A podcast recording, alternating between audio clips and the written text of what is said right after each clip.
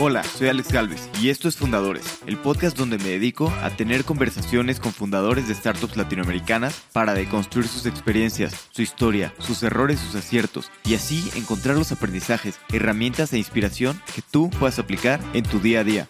Bienvenido.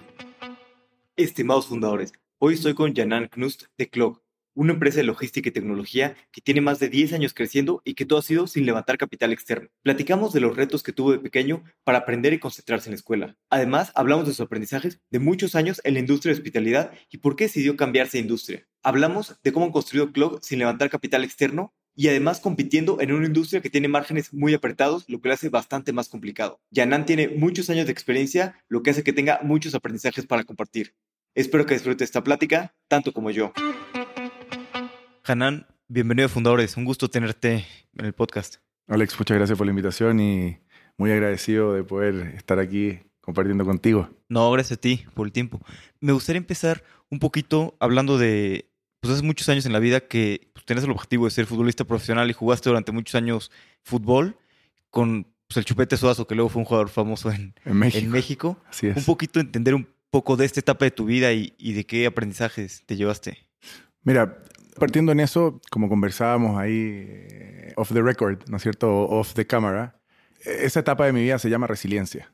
Y de alguna manera cada etapa de mi vida yo le he intentado poner un nombre porque las etapas al final hacen que uno, y si le pone nombre, digamos, hacen que uno pueda mirar atrás y tomar un, de alguna u otra manera un, un, aprendizaje. Esta etapa se llama resiliencia. ¿Por qué? Porque fue un momento de mi vida en donde por 6, 7 años era lo que quería hacer, era lo que era mi sueño, era, me despertaba y me iba a dormir pensando en que iba a entrar en un estadio lleno de gente y, y hacía algo por ello. ¿Por qué se llama resiliencia? Porque a los 17 años, antes de pasar al primer equipo, me echan. Y me echan del club en donde estaba, que es la Universidad Católica. Y me echan y yo, de alguna manera, voto todos esos siete años a la basura eh, porque no continúo con mi sueño. Y no fui resiliente. Y eso fue algo que después, mucho más adelante en mi vida, lo tomé como, wow, si yo hubiera logrado no rendirme, y hubiera logrado seguir, y hubiera logrado buscar opciones que de alguna otra manera podrían haber estado ahí, o sea, estaban ahí de hecho, yo hubiera sido futbolista. O sea, yo hoy día pensando con esta cabeza que tengo hoy día, con el aprendizaje que he ido tomando a través de los años, hubiera logrado ser futbolista. No tengo duda de eso. Y eso es algo que no solamente para mí es valioso, pero tengo que comunicarlo también. Entonces, esa etapa se llama resiliencia y sí, juego con él. Ahora, bueno, tengo fotos ahí, te puedo mostrar con el chupete y, y, hasta el día de hoy tenemos un chat, los de la Católica del 81, y nos juntamos de vez en cuando para un asado. Entonces, muy bonito. Pero, pero sí, eh, no, no lo logré. sí, y viendo un poquito esta etapa que, que, te faltó un poco de resiliencia, viéndolo hoy en día, ¿te arrepientes de algo o crees que pues, fue parte del aprendizaje? O sea, sí me arrepiento, porque en ese minuto, o sea, si volvemos al Hanan del 2000, del 97, me acuerdo, me arrepiento porque ese Hanan quería ser futbolista. Y cuando me echaron el 98, 99, no me acuerdo, más 99, yo en ese minuto era una persona muy infeliz fui muy infeliz. Me acuerdo que tenía una tristeza tremenda. Y sí, sí, me arrepiento. No, no, no quiero decir. O sea, yo creo que es importante arrepentirse de las cosas. Ahora, yo me arrepiento, pero tomo acción hoy día, en donde no me voy a rendir para mis próximos sueños. En, eso tomo ese arrepentimiento de alguna manera para decir, no quiero que esto me pase en distintas etapas de mi vida y, y la resiliencia es un pilar y un factor importante para, para poder decir cómo avanzo y no me arrepiento después. O sea, eso. Totalmente.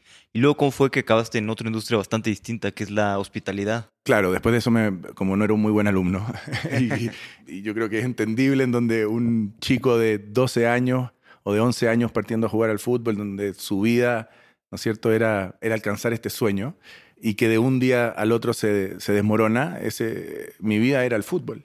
Y claramente los estudios no, no eran parte de, de mis prioridades y nunca estudié. Y aparte que se me hacía muy difícil, yo tengo una dislexia tremenda, yo no sé distinguir, no puedo distinguir entre la izquierda y la derecha. O sea, imagínate para escribir, gracias a Dios por el corrector, ¿no es cierto? Porque, uff, se ríen en, en Keylog porque mando mails a veces y dicen, Haran, se nota que estaba ahí un poquito apurado. Y digo, no, no estaba apurado, es que no funcionó el corrector. Y, espérate, me gustaría meter un poquito esto de la, de la dislexia, porque es un reto, ¿no? Bastante grande. ¿Y cómo fue que te diste cuenta eh, de que eras disléxico? Me, me iban a echar del colegio y llaman a mi mamá y le dicen, eh, y a mis padres, de alguna manera, le dicen, Hanan no puede continuar porque no se concentra, no puede estar un minuto quieto, molesta todo el tiempo, sus notas son pésimas y mi mamá dice, escúchame, tú me echas a mi hijo del colegio y te quemo el colegio. Como te dije, mamá marroquí, israelí. y a mí me acuerdo, me da vergüenza que ella fuera al colegio porque decía, ¿verdad? le va a pegar a los profesores. Esto en Chile. Y me dicen, bueno, la única posibilidad es que vayas a un neurólogo y que él te pase un par de pastillas para que, que diga así. Bueno, Primera cita en el neurólogo, con tu mano derecha toca mi oído izquierdo, tu pie. Yo no podía. No podía y me acuerdo que me desesperaba porque decía, no, no, no lo logro, no logro hacer esto. O sea, como que soy tonto. Una sesión, dos sesiones, tres sesiones, escribí. Bueno, sesión número cinco, reporte final, y digo, me van a echar de colegio y soy una persona de verdad hiper tonta. esa era mi sensación, de verdad qué terrible como, como la educación en ese tiempo era toma, tómate una pastillita y, y, hasta el día de hoy incluso. Bueno, este neurólogo fue para mí uno, uno de las personas que me ayudó mucho en mi vida porque me dijo, ¿cómo me entrega el reporte? Me dice, Hanan, tengo dos noticias para ti, una buena y una mala. Y le digo, dime la, la mala primero. Y me dice, tenías un nivel de dislexia que nunca en la vida se te va a curar. O sea, tienes un nivel de tremendo. Y le digo, pero ¿cómo? Y me dicen, escúchame, te vaya a dar un par de pastillas, no tenemos estudios todavía, no hay data suficiente para poder decir, pero tenía una dislexia muy terrible y no daría por cura, vaya a tener que vivir con esto, vaya a tener que aprender a vivir con esto. Y le digo, ¿y la buena? Y le digo, ¿me van a echar de colegio? Y me dice, no, eso lo vamos a solucionar. O sea, ese era todo mi, yo quería jugar con mis amigos, ¿me entendí? Tenía 11 años. Y la buena, y me dice, tienes el nivel de dislexia que tenía Einstein. Mentira. ¿Ya? Pero, ¿qué es lo que, eso se llama empatía. Sí. ¿Qué es lo que él logró en mí? que yo podría, yo en ese minuto dije, yo tengo el potencial de Einstein. Con mi problema, o sea, imagínate, este tipo logró transformar un problema en una potencialidad tremenda a los ojos de un niño de 11 años. Y yo no me eché para abajo, o sea, ¿me entendís? También, también hay un tema de mi personalidad o mi... O, yo dije, yo puedo ser Einstein. Entonces, Claramente me dieron un par de pastillas. Yo me acuerdo que me las ponía aquí en el bolsillo porque el, primer día, eh, como yo estaba encerrado en un cuerpo, era, impresionante. Me acuerdo perfecto. Y después me las ponía en el bolsillito aquí, eh, porque no me las quería tomar porque estaba encerrado un tiempo, pero las primeras semanas que me las tomé, anotaciones positivas, Hanan, espectacular, así, eh, neurólogo, hiciste un trabajo increíble. Bueno, después me las ponía y ya, bueno, volvimos a la normalidad y logré un poco zafar de que me echaran del colegio, pero esa es la historia de, del fake Einstein, de la empatía. ¿no es cierto? Que este neurólogo me entregó. Y entonces me decías que pues, no, no eras muy buen estudiante, te llaman en la escuela. Y entonces, ¿cómo fue que acabaste en Bueno, claro, entonces como te decía, llega el día, el día D, en donde hay que hacer la prueba para entrar a la universidad. El día C me echan del fútbol, que era mi vida. ¿Cómo llego al día D sin haber estudiado? Entonces llegó milagrosamente un fax en ese tiempo de una universidad en Suiza. En la portada salió un tipo esquiando y yo dije, hotelería voy donde mi padre y le digo, papá, eh, becas para 50% eh, de, becados y así es deporte. Y digo, está la mía. Voy donde mi papá y me dice, mi sueño fue estudiar hotelería. Me dice, yo te acompaño. Te voy. Bueno, vamos a las universidades. Hago el examen ahí porque no había, no había quedado con el examen, eh, con el TOEFL. Me faltó un punto. Imagínate. Había que sacar 400 puntos, saqué 399. Y fui para allá, di el examen ahí mismo. Quedé también como por un punto. No sé si habré quedado en verdad, pero fue buena onda el, el DIN del tema. Y me metí a estudiar hotelería y me, quedé, y me fui a Suiza y me quedé 13 años viviendo fuera. Y partí lavando platos. Y ahí sí, de alguna manera, este tema de la resiliencia caló en mí y dije, yo quiero ser el gerente general más joven de esta compañía en donde partí, que era Four Seasons, una empresa de hoteles de lujo, que hay en México, de hecho. Están, son 50 países, no sé. Y esa cuestión me entregó, pero, o sea, el servicio, el servir a otros, el, el dar, el entregar y ver que cuando uno está entregando, el otro es feliz. Ese fue como el concepto que entendí muy temprano, a los 18 años, en donde fui mesero, fui barman, lavé plato y fui creciendo a poquitito y en donde me iba dando cuenta que cuando uno daba, el otro era muy feliz. Y eso fue, dije, yo esto lo voy a tomar, esto lo voy a atesorar. ¿Cómo masterizo esto para poder de alguna u otra manera hacerlo mío y entregarlo a otros también? Y eso fue como un poco un aprendizaje bonito de, mi vida de los 13 años. Viví en Rusia, en, viví en Francia, viví en Italia, viví en las Islas Maldivas, viví en Estados Unidos, viví en, Suiza. o sea, fue muy bonito. En varios lugares. Me imagino que... Portugal, maravilloso. Que muy gratificante. Pero una pregunta, me dijiste que querías ser el gerente general más joven de Four ¿Y por qué? ¿De dónde salió esa idea de repente de tener Es que era una compañía maravillosa en donde, imagínate, tú llegabas y, te, y había un así escrito en grande, más que escrito, la gente lo, lo tenía escrito en, lo- en todo lo que pensaba, decía y hacía. Un golden rule, no le hagáis a otros lo que no te gustaría que, que hagas. En donde tú estás ahí... Mira, yo tengo una fundación. La presidenta de la fundación, la gerente general de la fundación, pero la presidenta es mi mujer, que se llama Yael, me dice, Hanan, yo voy a la oficina de Keylog y veo a todo el mundo estresado. La cuestión... Yo trabajo con pura gente que me dice gracias. Me dice, ¿y por qué? Y yo digo, wow. Me pongo a pensar y digo, ella está trabajando con, en el dar, en giving. Su relación es todo en el, en basado en el otro. Entonces, le hago un pensamiento a eso, le doy un doble clic y miro atrás y digo, ¿por qué la gente estaba tan fascinada en el rubro hotelero? es una vocación. Es porque estáis todo el tiempo dando. Entonces la gente, está bien, tenéis gente enojada que llevó el café frío, sorry, ¿no es cierto?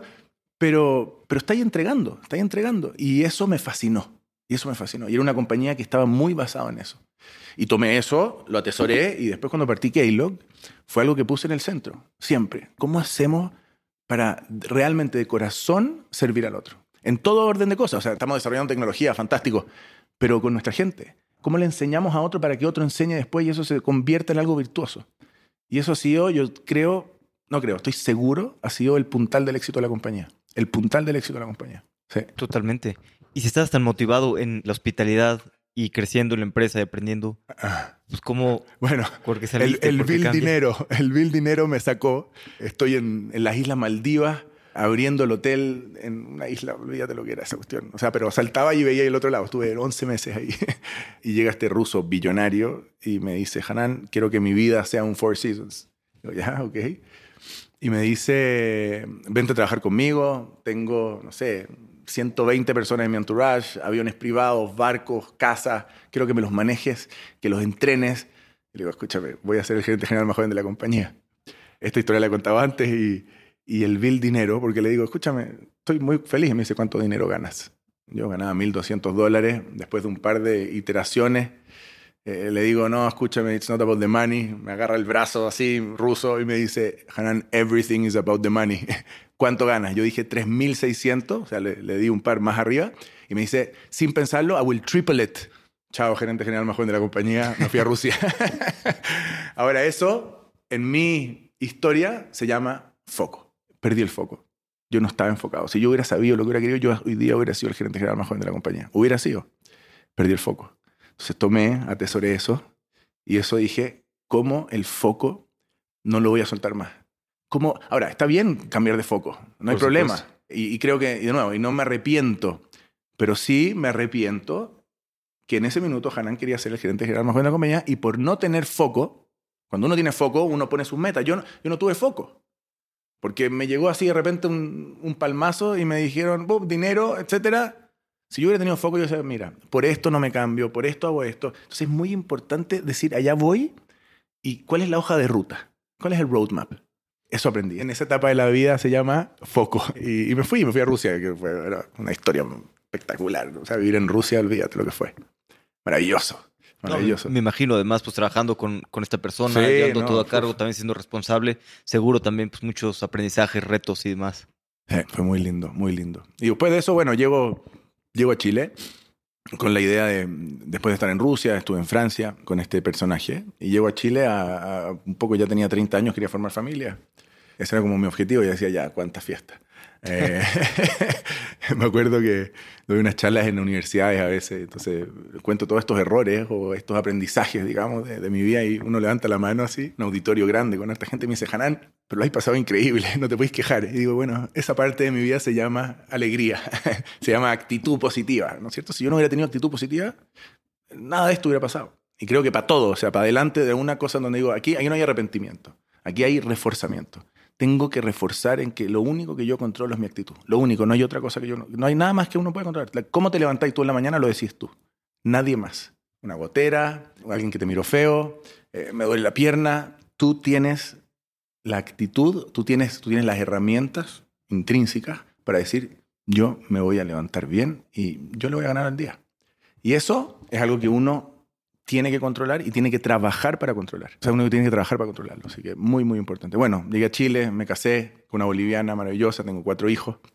Y por error me metí en el mundo de la logística, por estar en una comida en el... ¿Pero por qué llegaste al mundo de la logística? Porque mi papá... ¿Tanta experiencia en hospitalidad? sí. ¿Por qué no dijiste algo, algo Bueno, uno porque no quería estar más yo sirviendo y estaban todos de fiesta y yo estaba ahí trabajando y que cuando estaban todos yo estaba ahí levantando platos, estaba ahí... O sea, la verdad es que ya estaba cansado de eso, había sido muy, muy extenuante.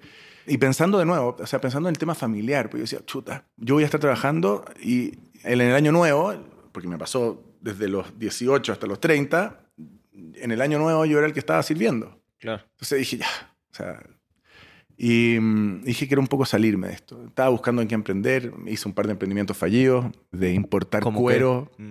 desde hacer eventos, desde... Ahora los eventos me fue bien desde mm, importar pollos a Rusia, eh, salmón, y así hice varias cosas que no me resultaron. Perdí, perdí harta energía y no mucha plata, gracias a Dios. Y llegué a Chile y mi papá, en el mundo de, de la logística de los salmones, en Chile es un gran exportador de salmones, me dice, Hanan, tengo esta reunión con estos chinitos, necesito que vaya a contar tu historia, porque llevan tres días acá, me quieren dar una representación que no quiero.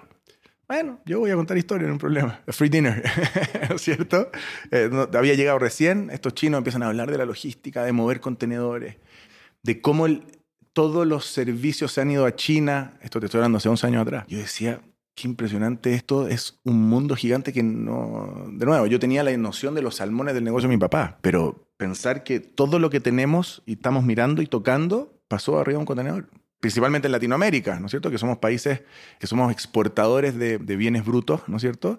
De commodities, por decirlo así. Y no somos, ahora México está haciendo un trabajo tremendo en, y con el nearshoring es algo importantísimo que está empezando a producir acá, o sea, está realmente agregando valor, no está sacando, ¿no es cierto? Chile sacamos cobre, salmón, eh, vino, México lo mismo, o sea, tiene también recursos naturales tremendos, Latinoamérica se nutre de alguna manera en la economía por los bienes brutos que saca hacia afuera, pero afuera se producen y después vuelven de vuelta. Entonces yo decía, todo esto vuelve, esto es una cuestión gigantesca. Levanto la mano cuando mi padre dice, no me interesa, digo, yo quiero la representación, se ríen de mí, de verdad. Digo, no, escúchame, tengo ganas de aprender, tengo ganas de aprender.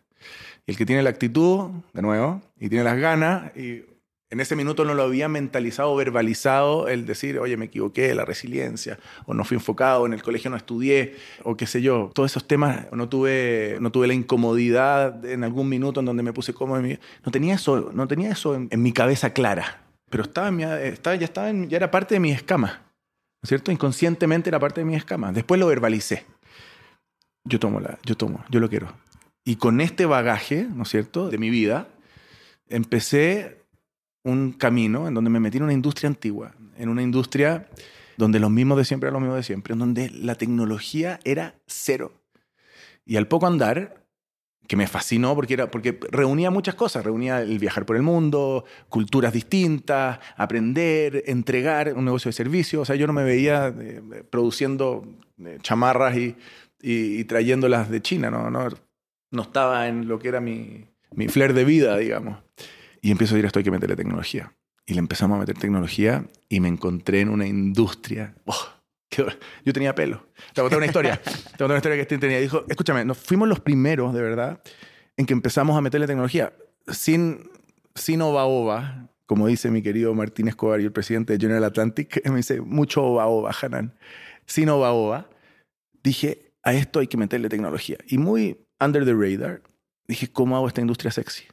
¿Cómo hago que la gente, cómo hago para atraer talento? No, no, yo no, que no sabía lo que era un contenedor, partí gracias a Dios porque tenía una persona que está hasta el día de hoy con nosotros, que se llama Marianela, que es como la llamamos la mami de la oficina, que tiene un conocimiento nato, y yo, un loco que quemaba los zapatos en la calle hasta el día de hoy, y, intentando mirar así a 20 años para adelante, y con un conocimiento férreo decía yo, ¿cómo hago para que esto sea sexy? Para, para atraer más jananes y Marianelas que puedan enseñarle a los jananes. Llamo tres agencias, escúchate esta, llamo tres agencias, se me ocurre y digo, oye, agencias de marketing, ¿cómo hago que la industria sea sexy? Story short, llegan las agencias, las llamé juntas, me odiaron. La primera me presenta un helicóptero, así, con un contenedor saliendo, así, bajando. Se abre el contenedor en el rooftop del Hotel W, saliendo gente así, de smoking, así, todo. Y yo decía, pero escúchame, no tengo plata para pagar la cuenta a fin de mes. ¿Qué, qué me estáis hablando? Dice, bueno, sí, pero lo podemos ver con auspicio. Escúchame, imposible. Esto no va a ser la industria sexy. Segunda me dice, yo tenía pelusa, ya, poquito pelo. No tenía barba en ese minuto. Me dice, ¿estáis dispuesto a hacer el ridículo? Le digo, todo por la carga y todo por hacer que esta industria sea sexy. Y me pone una foto mía con que tenía pelo, ¿ya? Y así, mía, con el pelo, y después le hace clic, y me la photoshopea pelado, ¿ok? Una, y me dice, y después pone otra al lado, y pone Jeff Bezos. Una foto igual, así, pero todo, y dice, vas a ser el Jeff Bezos de la logística en Chile. Yo la miro y le digo, ¿qué? Esto hace siete años atrás. Y me dice, sí, te vamos a poner como el Jeff Bezos de la logística en Chile. Vamos a poner tu foto, te voy a tener que pelar, te voy a tener que cortar el pelo, te prometo. y te vamos a ir a sacar a la radio y vamos a empezar a hacer ruido. Jeff Bezos en ese minuto era él, él estaba haciendo como el number one, ¿no es cierto?, billionaire en el mundo, bueno, Amazon. Dicho y hecho. Bueno, uno me dije, I agree. Hasta el día de hoy mis amigos me hacen bullying por esto. Y, y, creo que ya lo superé porque lo estoy contando en público a millones de personas. Pero la agencia hasta el día de hoy trabaja con nosotros me empezaron a llamar y me llamaron a la radio y me decían, hola, estamos con el Jeff Bezos de la logística de Chile. y yo decía, y salía en la radio, un lead. Eh, salían en las noticias, pum, un lead. Escribían una nota de prensa, un lead. Llegaba talento. Me llamaron a hablar a la universidad y empecé a decir, wow, esto funcionó y solamente con un poquitito de creatividad y haciendo el ridículo. El Jeff Bezos de la logística en Chile. Más adelante estoy invitado, hace dos años, tres años atrás, al LTF, que es como el Latam Tech Forum que organiza un fondo de inversión muy grande en Latinoamérica que se llama Riverwood. Y me habían invitado como speaker. El keynote speaker, un tipo de Amazon, yo sin saberlo estaba tomándome un drink ahí con él en un bar en Miami. Hicimos muy buena onda. El otro día lo veo ahí en el, en el escenario y le cuento la historia y le muestro la foto. Yo tengo la foto de, ese día cuando me mostraron, la, la, tengo hasta el día de hoy. Me dice, no lo puedo creer. Agarra el teléfono. Este tipo en ese minuto, hoy día ya salió de Amazon. Era el número 2, 3 de Amazon agarra el teléfono, le saca una foto a mi cuestión y se la manda a Jeff Bezos. Y yo veo en su teléfono como le llega y Jeff Bezos pone y le dice, estoy con el Jeff Bezos de Chile. Y veo que le, le dice, nice, así como con carita contenta. Mi foto, la historia llegó hasta el mismísimo. así que una linda historia que, de nuevo, que saco de eso no se necesita tanto, tanto dinero, se necesita un poquitito más salirse del, de esa caja. Y, esta agencia hizo un, trabajo fantástico y yo me presté para hacer el ridículo hasta el día de hoy, que lo estoy contando a todos tus oyentes y, y, la gente que nos ve. Así que una linda historia. No, buenísimo. Y como dices, gran creatividad, ¿no? Porque un poco de creatividad este, lleva bastante lejos. Total, total. Sí y empezaron logística, dijiste, pues vamos a meter tecnología. Yo lo que he visto en logística es que de repente es una industria en la que es una carrera por quién es el más barato. Entonces es muy difícil diferenciarte. Entonces todos más barato y siempre compites en precio es muy complicado, ¿no? Y sobre todo, cómo compites con pues, empresas mucho más grandes que llevan más tiempo y tú empezando. Me doy cuenta de dos cosas muy temprano.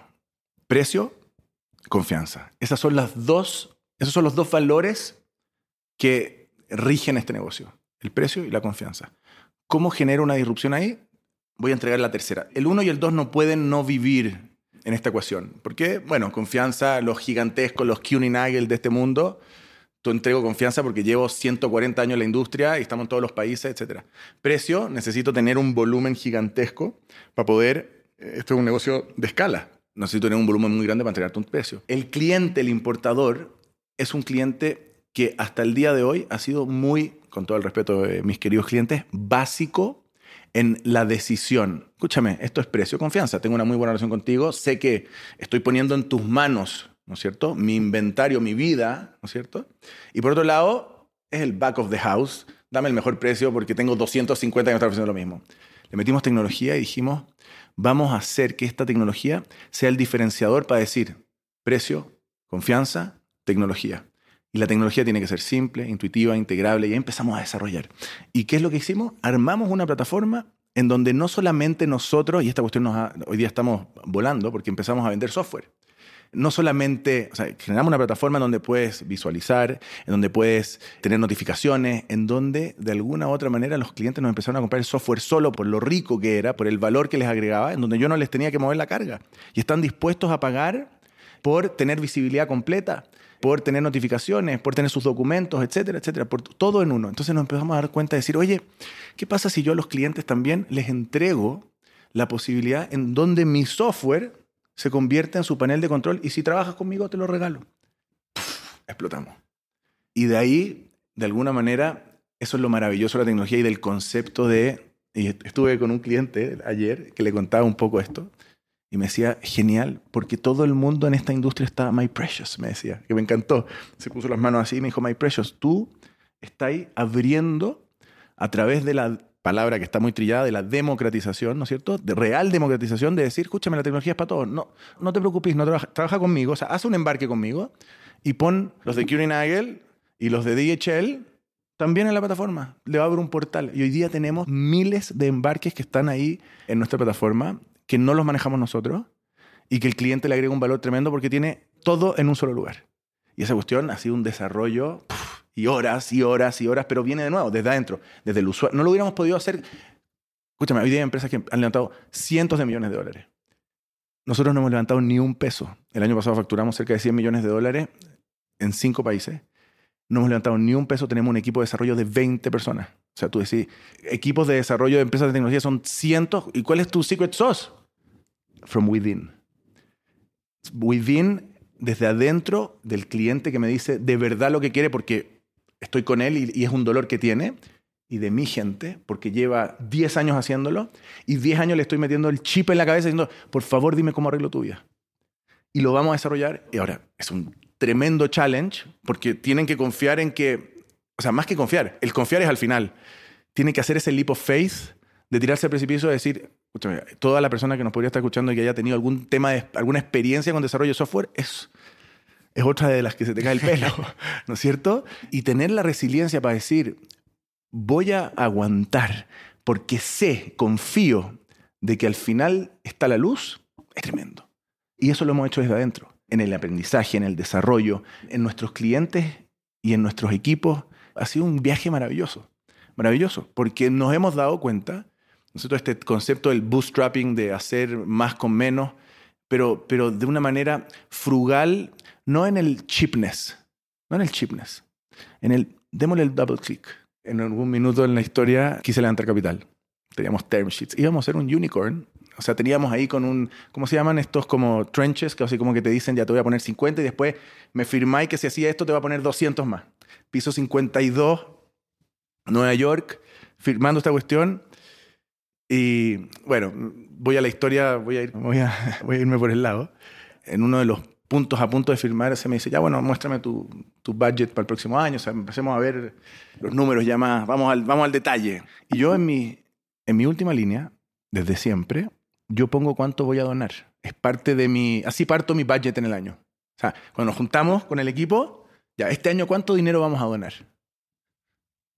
Después de eso, ¿cuánto vamos a ganar para poder donar? Y así, ¿no es cierto? Así, así, así lo hacemos. Entonces me mira y me dice, oye, ¿qué es esto?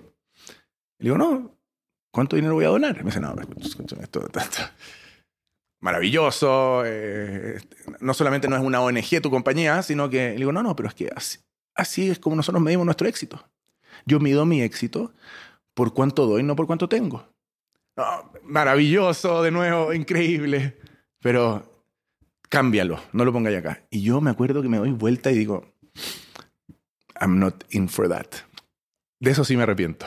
¿Ya? Porque me arrepiento porque, porque no fue la no fue, o sea, amateur, ¿me entendí? De no haber, lo hicimos solo, o sea, escúchame, yo por LinkedIn, así escribiéndote a los fondos, eh, me acuerdo escribiéndole a Sequoia, escribiéndole a, a los SoftBank de este mundo, a todos así. Me dijo, me acuerdo que veía todos los nombres que trabajan y, les escribía, me dijo John que hable contigo, y después decía, me dijo Guillermo que hable, que hable contigo, John, y así hacía cruce y, y, me, y me contactaban y, y me fui a New York solo, así con entrevista, impresionante, qué locura.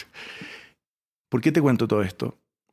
Porque al final lo que nos pasó a nosotros fue este tema de la frugalidad, de hacer más con menos. Fue un tema que nos, de alguna manera, nos limitó, pero nos hizo explotar también. Y nos hizo entender que los momentos en las compañías, las etapas, los capítulos, como dice también alguien muy querido también, los capítulos de las compañías se van construyendo y hay que entender muy bien que esos capítulos son parte fundamental del libro y un capítulo uno no puede no puede ser ese capítulo si no tiene un dos y ese dos no puede ser si tiene tres y tienen que ser coherentes en uno con el otro. Y así se van construyendo la historia de, los, de las compañías, que son libros al final. Entonces un poco ha sido, ha sido nuestro journey. Hoy día claramente vemos que estamos creciendo, que, que la tecnología eh, juega un rol fundamental y que ya el equipo se ha convencido ¿no es cierto?, en lo que estamos haciendo. Y, ese convencimiento ahora requiere también un empujón importante porque ya, bueno, estáis en cinco países, estáis creciendo. ¿Hasta dónde podéis llegar con ese reach, ¿no es cierto?, que uno dice, quiero más, ¿no es cierto? Bueno, ese es el talento, y ese es un poco multiplicarse. Y ese, ese es el leadership, el verdadero leadership, el verdadero liderazgo. Yo digo, ¿cómo yo estoy sin estar? Es el verdadero liderazgo. Total. En eso estamos. Y un poquito hablando de esto de capital, llevan como 11 años y nunca han levantado capital, han sido bootstrap. ¿Por qué en ese momento decidiste pues, buscar capital y no seguir? Pues, en ese minuto, te voy a ser franco, por el oba oba. Porque todo lo estaban haciendo y se veía maravilloso. Esto es en el, no sé, el 2020. ¿en ¿Cuándo? 2020, 2021. Ahí. Por el oba oba. Y de nuevo, me arrepiento de lo que pasó en ese piso 52 por mi amateuridad, no sé cómo se dice. Pero no me arrepiento de haberlo hecho, porque si lo hubiera hecho, yo hubiera tenido que probablemente, me hubiera metido en el juego y hubiera tenido que despedir el 30% de la plana y no hubiera sido yo. Eso hubiera fracturado mi compañía quizás de una manera irreparable. Hoy día ya nos dimos cuenta que lo logramos hacer sin el capital. Hoy día nos dimos cuenta que, que no necesitamos ese oba. El capital lo necesitamos, pero muchísimo más conscientes. Quizás, o sea, necesitamos en el sentido de que es siempre una opción, porque de nuevo, los clientes lo están pidiendo, ven valor. Entonces quiero llegar a más, quiero hacer más, quiero darle... Y no quiero hacer más por, por greed, quiero hacer más porque quiero que la gente tenga más oportunidades. Yo tengo la responsabilidad de abrir más países porque tengo que darle más oportunidades a las personas que están adentro. Yo tengo la responsabilidad de que haya más talento en la compañía porque ese talento tiene que crecer y tiene que enseñarle a otros y esos otros tienen que crecer y enseñarle a otros. Esa es mi responsabilidad, de poder hacer que esto crezca porque porque tengo la responsabilidad de que otros se desarrollen. Eso es lo que yo quiero. Yo quiero que otros se desarrollen. Ahora es virtuosísimo. ¿Por qué? Porque al mismo tiempo eso que eventualmente viene un inversionista, a ese inversionista le va a ir bien. Porque mi, mi drive es que otro se desarrolle. Es lo que te decía al principio, el tema de la lotería, el tema del dar. Ese, esa alma, ¿no es cierto? Esa chispa de poner al otro al frente tuyo, que tú lo podrías decir es un cliché. Escúchame, eso es lo que hace que este mundo corra. Y si lo ponemos en las compañías, y hoy día las sociedades están hechas bolsa, eh, decimos en Chile, porque la gente no pone al otro al frente. Y por eso son los reclamos sociales. O sea, la gente, de nuevo, como te dije, no te va a llegar el man del cielo. Tenés que pararte y tenés que trabajar. Pero si lo haces, y poniendo al de al lado, adelante tuyo, no hay duda que a la larga, si eres resiliente, si entiendes que lo que piensas, dices y haces tiene coherencia, que voy a tener éxito. Te lo firmo donde te lo, donde te lo, te lo firmo con sangre. No hay duda. Soy testigo ocular, soy testigo presencial de eso. Los 11 años de Keylog han sido eso. Y de nuevo, no es el grid de decir tocar la campanita. Quiero tocar la campanita en New York eventually, porque eso es el símbolo de un crecimiento y de un desarrollo de cientos y miles atrás. Es el statement. ¿Entendés? Totalmente. Y hablando un poquito de, esto, del desarrollo de todos, me gusta mucho esto de, cambio de chip, ¿no? De dar primero. Creo que es toda la diferencia en, el largo plazo. Pero me habías comentado antes que cuando empezaron eh, la compañía un poquito fue un, reto la cultura al principio. Eh, tuvieron algunos retos y ahora tienen una cultura muy fuerte. Y, es complicado construir la cultura de una compañía. Pero digo, se hace la cultura y a veces cuando estás empezando, pues estás sobreviviendo, ¿no? Estás, eh, estás sobreviviendo y de repente a veces no te enfocas tanto en eso. Y, 100%. Y, o sea, y, es algo muy importante. Estaríamos aquí sentados ocho años atrás y probablemente, o sea, quizás no, tendría, no hubiera tenido el tiempo de sentarme y, quizás de ordenar las ideas por el frenesí, ¿no es cierto? Y, y hoy día te hablo de foco, pero let's be honest, cero foco. O sea, foco en sobrevivir ¿Me entendí? La cultura fue un pilar importantísimo en donde, de nuevo, en el mismo concepto dijimos, vamos a partir con gente que no sepa nada. Con puntales como la Mari, como la Claudia, como Roberto, etcétera, próceres de... Yo me acuerdo que yo llegaba a las reuniones y yo le decía, éramos cinco o cuatro, yo decía, tenemos 200 años de experiencia. me odiaban. Pero pero esa experiencia, si uno la transmite y si ese receptor es capaz de decir, estoy haciendo esto con una visión muy clara y un propósito muy claro, se transforma en un multiplicador tremendo. Y ese fue el puntal de nuestra cultura. Vamos a enseñarle a todos estos, los llamamos semilleros. Tenemos un plan de semillero. Hoy día, más del 50% de K-Log son semilleros. Se partieron como yo sin saber lo que era un contenedor. Y los que entrenaron a estos semilleros, ¿no es cierto? Partiendo la Mari, Roberto, Marcelo, la Claudia, etcétera, generaron trascendencia en ellos. Ellos hoy día entrenan a otros. ¿Y qué genera eso? En donde claramente, oye, nuestra vida es un vasito de agua, un vasito, y el agua es la, vivencia. Tú te haces tu propio, tú, tú esto y dejáis del otro y así. Entonces, se iban generando estos, estas personalidades únicas que iban aportando a este ecosistema que fuimos generando. Y eso generó una cultura maravillosa, que hasta el día de hoy, digamos, tenemos como, como valor intrínseco entender que tenemos que enseñar y que tenemos que estudiar constantemente, porque eso es lo que hace que esto sea algo que trasciende y algo que tiene valor y algo que, que genera en las personas un goce al final. Lo veo, lo vivo, lo siento. Sí, 100%. Totalmente.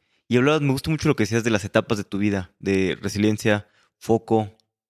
Y ahorita, ¿en qué etapa estás o cuál ha sido tu, etapa qué buena pregunta. anterior? Qué buena pregunta. Esas etapas hoy día son la cultura de nuestra compañía, ¿eh? que de alguna manera la llamamos a fire, que es como un fuego que tiene que estar todo el tiempo. Alegría, foco, incomodidad, resiliencia y estudio. Y cada uno cuenta su historia. Es muy entretenido porque cuando llega la gente nueva, tenemos personas que dicen, oye, yo quiero contar mi, yo quiero contar mi Fire, en donde no tuve foco, en donde no fui resiliente, en donde no, no estudié, en donde no estuve incómodo, en donde... y así. Y cada uno tiene su fire. Y yo te aseguro que tú lo tienes y aseguro que todos tenemos nuestro fire. ¿Dónde, dónde lo, en dónde nos perdimos? ¿No es cierto? Eh, hoy día, qué buena pregunta, ¿en qué etapa de mi vida estoy? Estoy en una etapa Mira, gracias a Dios hemos tenido mucho éxito en la compañía. Estoy en una etapa en donde me estoy dando cuenta que no soy nada y al mismo tiempo me estoy dando cuenta que tengo el mundo entero por conquistar. Cuando uno empieza, cuando uno es invitado por ti, ¿no es cierto? Que, que has tenido mucho éxito con tus podcasts y que me, invitaste a esto, uno puede decir, wow, estoy siendo invitado por Alex, a fundadores, I made it. es natural. Pero por otro lado, en verdad, I'm nothing. Nada, no soy nada. Entender ese concepto de que al mismo tiempo de estar sentado contigo, mañana cruzo la calle y se acabó todo, o un cliente me dejó de pagar y se acabó todo, y que también al mismo tiempo estoy sentado con Alex de Fundadores hablándole a miles de personas. El mundo entero está ahí para ser conquistado, pero al mismo tiempo no soy nada. El vivir esa etapa que estoy viviendo ahora, con esas dicotomías de la vida, e-, es maravilloso y al mismo tiempo es muy desafiante. Muy desafiante. Creo que esa es la etapa en la cual estoy. Estoy sintiendo el éxito, te lo digo así humildemente. Y esto te lo estoy diciendo humildemente. Estoy sintiendo el éxito, pero al mismo tiempo sé que es nada. Increíble. De acuerdo. Y decías que tienes que te gustaría tocar la campana, hacerle una empresa pública en eh, Estados Unidos, donde sea el futuro. Sí. ¿Cómo ves eso, el futuro? ¿Qué tan a futuro? ¿Qué tan a futuro? Mira, eh, ¿has pensado o intentas enfocarte en el momento y no distraerte en, no, en esas cosas? No, me distrae, pero me distrae con, con, un objetivo. O sea, si tengo una conversación con un fondo de private equity o de venture, son gente muy capaz, que tienen una visión 360, porque han hablado con 200 hananes, unos mejores que otros, y la información que te entregan en base al interés genuino es muy valioso. Y el, en el minuto que pase, que levantemos capital o que, o que lleguemos a, acercarnos a ese hito, todos estos pasos que de nuevo no van con el oba-oba, porque cuando uno le mete oba-oba a las cosas, ahí se convierte en humo. Y ese creo que es un gran error que cometemos nosotros los emprendedores, porque cuando empezamos a sentir el éxito, ¿no es cierto? Empezamos a ponerle humo a las cosas, pero no entendemos que no somos nada. Entonces, ese concepto de poder ir agregando valor constante en base a un foco o a una meta que, de nuevo, que tiene como finalidad hacer que otros se desarrollen, tiene que ir muy consciente, tiene que ir de manera, de nuevo, puede ir más rápido o menos rápida en base al producto que tú tengas. ¿No es cierto? Si estuviéramos hablando de que fui el que invirtió ChatGTP, claramente el frenesí es parte de la ecuación. Eh, en otras industrias no.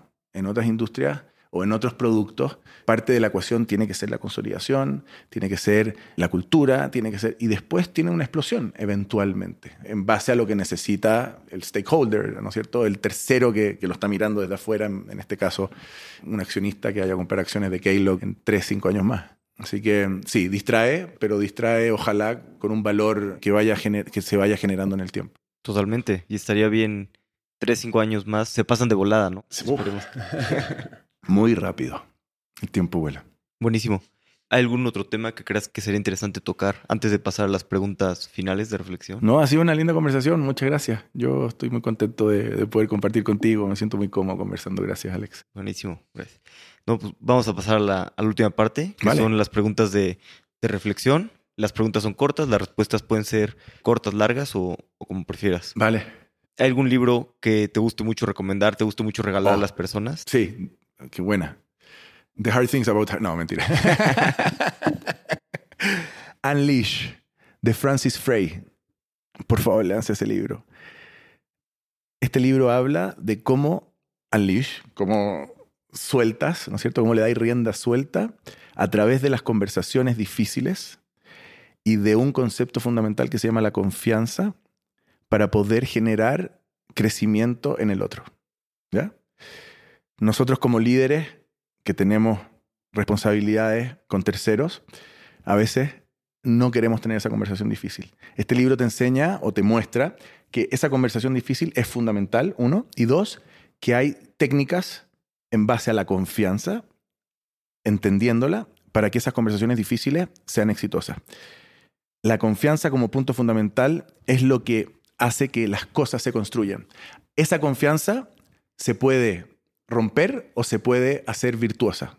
Y hay tres pilares, tres puntales, un triangulito, que hablan de que esta confianza se puede romper o se puede construir. En todas las cosas. O sea, tú vas a comprar algo o tú vas a conversar con algo, tú tenías una confianza en alguien, ¿me entendí? Esa confianza se rompe o se construye por tres partes. Una, la autenticidad. Yo, al verte a ti, Alex, que te muestras conmigo de manera sincera, automáticamente voy a confiar contigo, en ti. Pero al mismo tiempo, si esa autenticidad yo la siento fake, falsa, no te muestras como tú eres, yo no voy a confiar en ti. Pilar importantísimo número uno. Dos, la lógica. Cómo tú te transmites, cómo tú transmites tus ideas a un tercero. Eso genera confianza o al mismo tiempo la rompe. Si tú me dices A, B, C, D, E, coherente, claro, ¿cierto? Yo probablemente voy a confiar en ti, porque este tipo la tiene clarísima. Pero si me, así, me vienes de A a F y después salta a J, se rompe la confianza. Y por último, el otro, la otra parte del triángulo, la empatía. Si eres capaz de, con tus gestos, con tu, con tu escucha, con una palabra, etcétera, estar, estar empático frente al otro, tú generas una confianza porque lo haces que el otro se sienta bien. Pero si yo te estoy hablando y tú estás con tu celular y me estás aquí hablando y de repente agarrás y tal, rompo la confianza. Ahora, todos tenemos un, como un strong, un punto fuerte en, estos tres, todos, y todos tenemos un punto débil en estos tres. Hay que saber en dónde tú eres fuerte para trabajarlo y, potenciarlo, y hay que saber en dónde tú rompes confianza y en dónde tú construyes. Tú puedes ser una persona muy auténtica, pero tu wobble, en donde tú te caes, es en la empatía. Entonces yo rompo confianza porque, escúchame, eres hiper auténtico, pero como entiendes las cosas muy rápido, cuando te están presentando, ya empezaste a mirar, ya dale, dime rápido. No, escúchame. Hay un trabajo que hacer y entender que si tú no eres empático, toda esa autenticidad se rompe. Entonces, eso ha sido fantástico y lo estamos implementando en la compañía. Y es un libro que recomiendo porque aparte de eso tiene varias cosas más. Y esta Francis Frey es una genia. Es profesora mía, estoy haciendo un máster en, Harvard ahora. Y, y me dejó loco. Y me compré el libro y se lo regalé a todo mi executive eh, committee, al C-level, no sé cómo lo llaman. Y estamos todos vueltos locos. Estamos todos, lo recomiendo mucho. Unleash de Francis Frey. Buenísimo, suena muy bien, suena interesante el libro. Sí, súper. Me lo voy a echar. Súper. ¿Qué creencia o hábito has cambiado en los últimos cinco años que ha mejorado drásticamente tu vida? Sports. Deporte, 100%. 100%.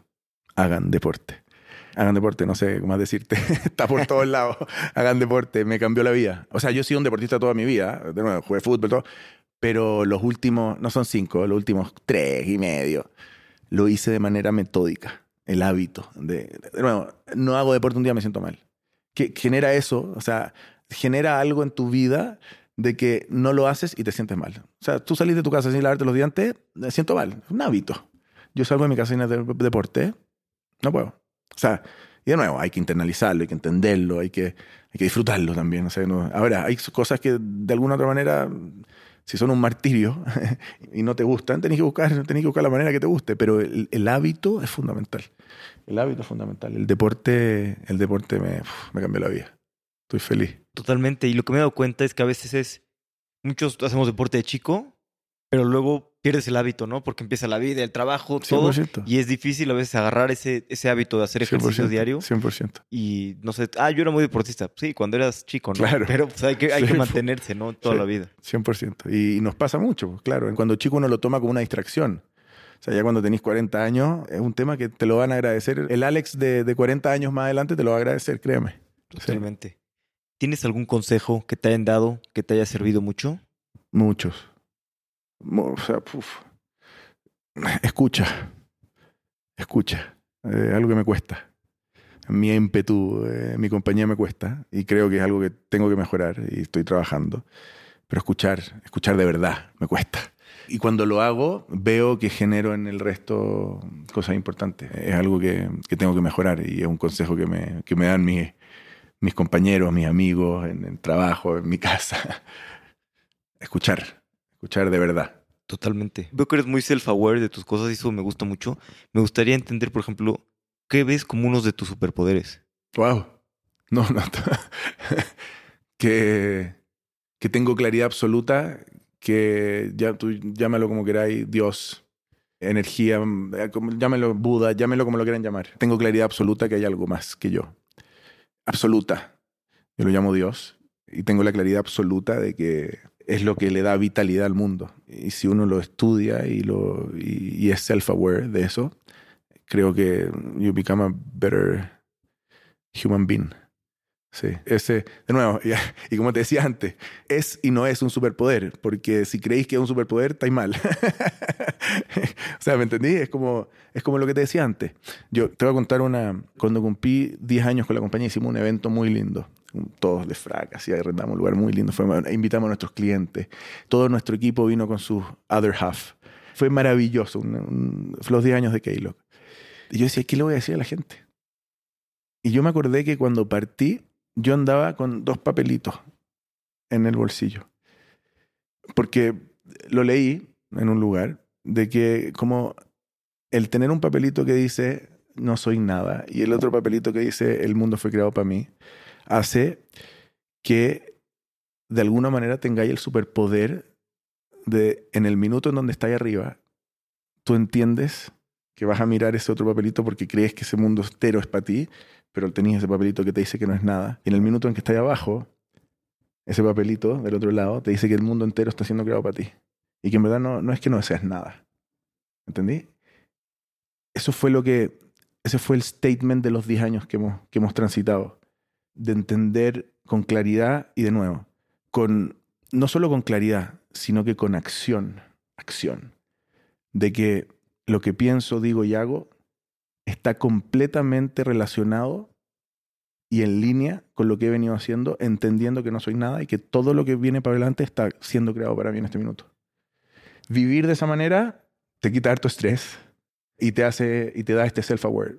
De nuevo, es tener ese superpoder, no es de nuevo, no es un superpoder, pero es algo, o sea, claro, es un superpoder, sí, pero tenéis que trabajar, no te llega de arriba. ¿Cachai? Eh, Tenéis que levantarte la mañana, entenderlo, tenéis que estudiarlo, tenéis que, tenéis que caerte una y otra vez.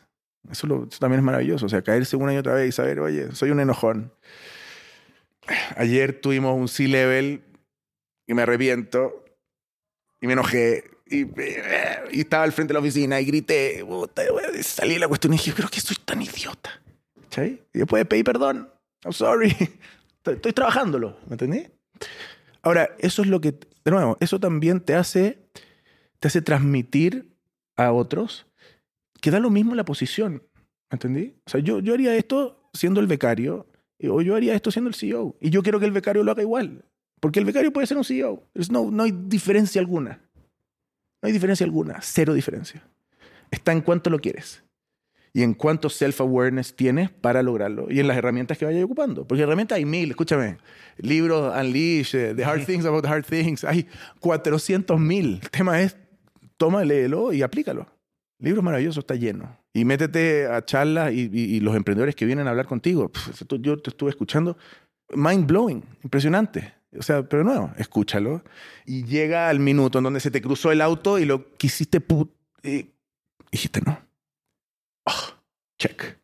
Estoy avanzando. ¿Me va a pasar de nuevo? Es algo que... check, lo logré de nuevo. Hasta que lo extingues. Y te va a venir la próxima. Escúchame, no, no hay perfect guy. No existe. No existe. Lo más bonito de todo es que uno siempre va creciendo. Y uno siempre se va desarrollando. Y si tenés ese concepto muy internalizado, va a ir viendo que va a ir creciendo. Porque te va a perseguir la vida. Te van a perseguir los, el que te hizo challenge al frente de todo tu C-level. Te va a perseguir. O sea, me va a pasar aquí, me va a pasar allá. En la próxima. Sea, tengo que decirlo, porque si lo digo me hago cargo. Porque ya hay, hay terceros que me escucharon. Así que eso. Totalmente. Muy, muy de acuerdo. Y a lo largo de tu vida has tenido muchos aprendizajes. Si te gustaría transmitirle dos aprendizajes a tus hijos, Oh, ¿qué te gustaría dejarles? 100%, o sea, sí, mi hijo, que eres más cuando das, no cuando tienes. Eso es el, el first. La generosidad, el, el otro, eso, eso es muy importante. Y, y que tienen que trabajar duro por sus cosas. Que nadie les va a regalar nada. De acuerdo, buenísimo. Creo que dos cosas básicas en la vida, ¿no? Que si las sigues bien, pues seguramente te, te va a ir bien. Sí, esperemos. Hanan, pues muchas gracias por tu tiempo. La verdad es que aprendí mucho platicando contigo. Gracias por el tiempo y, y espero verte pronto. Espero que, que sigan creciendo bastante y que, pues como dice, de 3 a 5 años eh, estén tocando la campana también para Dios- ser una Dios empresa quiera. pública. Muchas gracias por la oportunidad, gracias por invitarme y te felicito por lo que, lo que estás haciendo. Gracias. Gracias. Cuando no hay capital externo, tienes que ser mucho más creativo y eficiente, lo que te hace mucho mejor como empresa y como emprendedor. Como siempre, gracias por escuchar y por favor compártelo este episodio a una persona que sepas que le va a gustar. Si no lo has hecho, regálanos 5 estrellas en Spotify y todo el feedback y comentarios en redes sociales siempre son bienvenidos. Hasta la próxima.